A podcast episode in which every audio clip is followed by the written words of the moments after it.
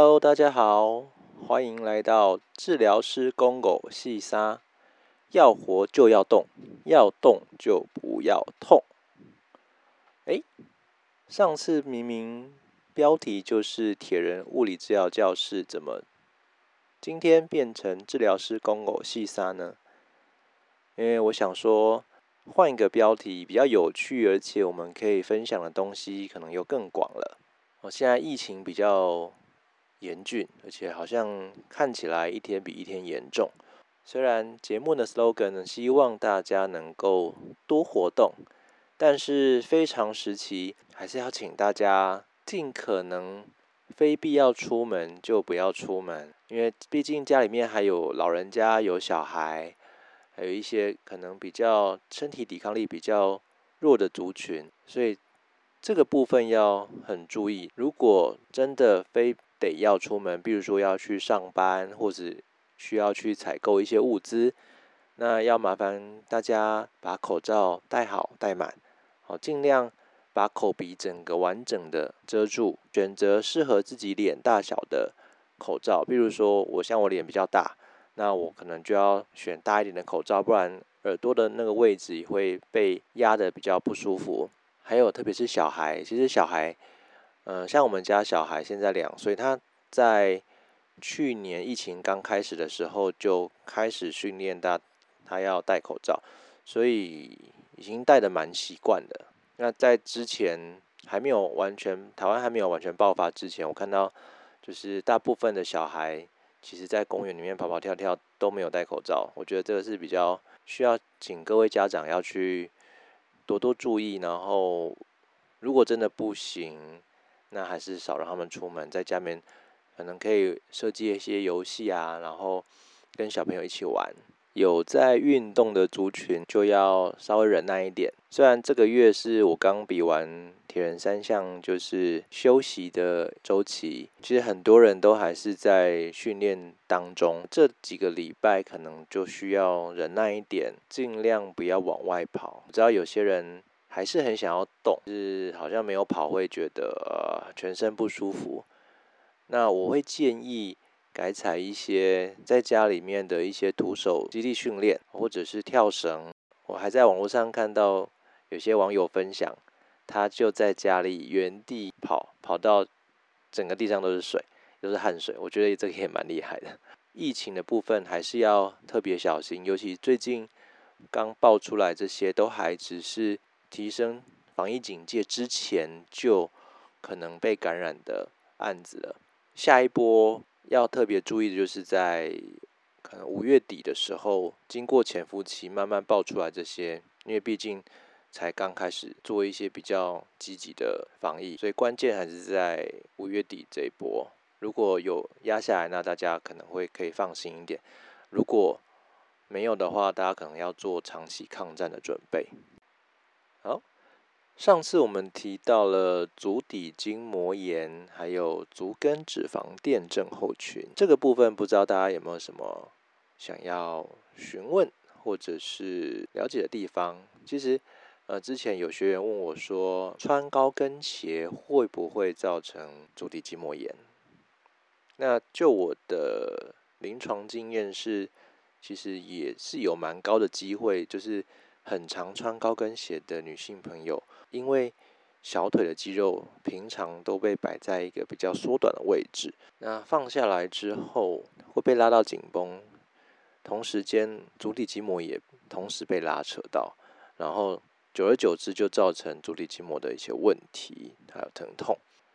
那关于足跟脂肪垫症候群呢？其实这个问题跟我们平常的站姿有关系。好，大家现在有空的话，可以从椅子上站起来，调整一个觉得最舒服的站姿，原地踩个几下，然后停下来，然后把眼睛闭起来，感觉一下，现在你的重心是放在脚尖比较多呢，还是放在脚跟比较多？好，通常我们的足跟脂肪垫症候群。这样子的问题会比较常出现在站着的时候，把重量压在脚跟比较多的人身上。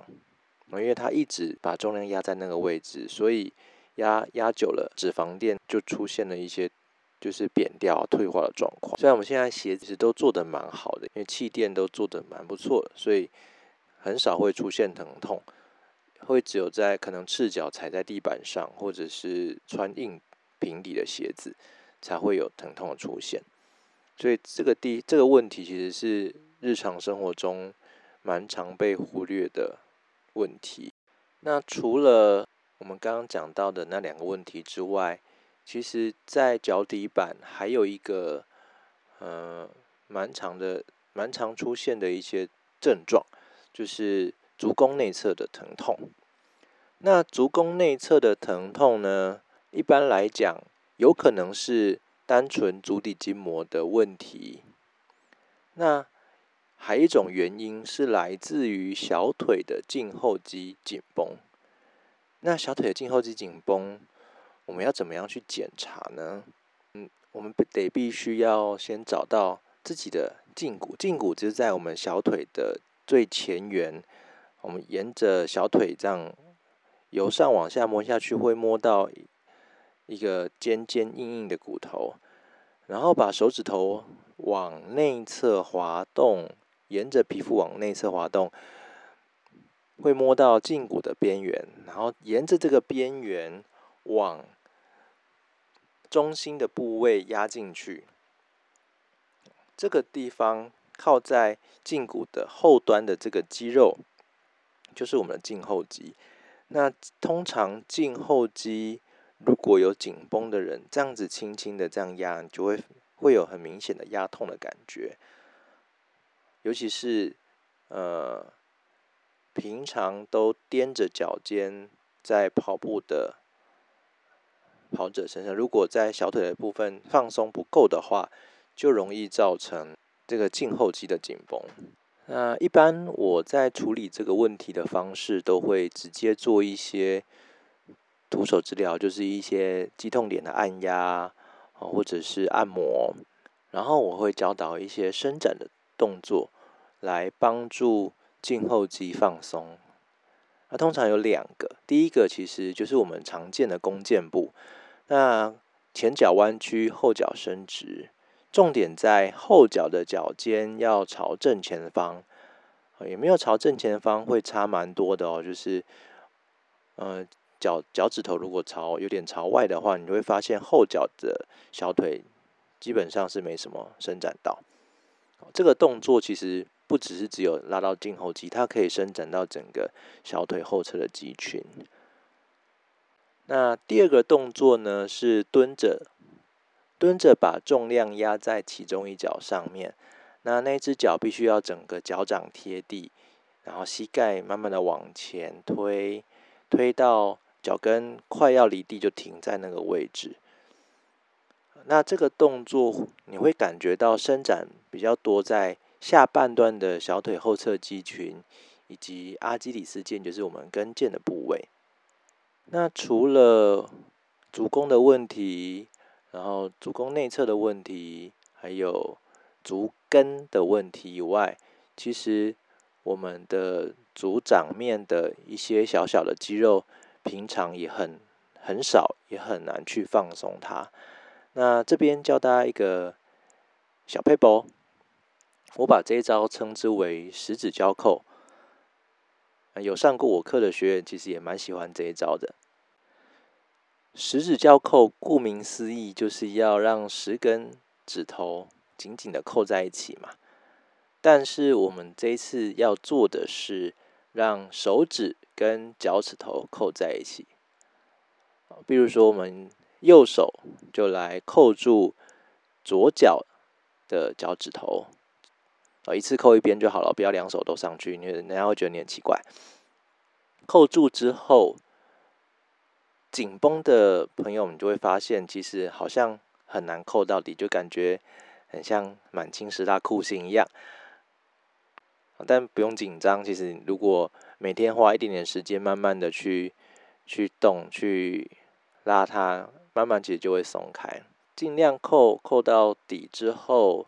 去做一些用手指头去带我们整个脚掌的各个方向的活动，上下左右旋转。那活动个三十秒以后，就可以把手放开，然后让脚趾头动看看。你就会发现，刚刚我们活动的那一只脚，跟还没有活动的脚，脚趾头动起来的灵活度会差蛮多的，变得脚趾头很轻，而且甚至在站起来以后，会发现两只脚在踩地板的感觉会差很多。有动过的那一只脚，对于地板的灵敏度感觉都会有一定程度的提升，哦，大家不妨试看看哦。那我们这一集的节目就分享到这边，哦，有任何问题的话，欢迎在回复里面留言。那问题的部分我会收集起来之后，找时间一起给大家回复。谢谢大家，我们下次见喽，拜拜。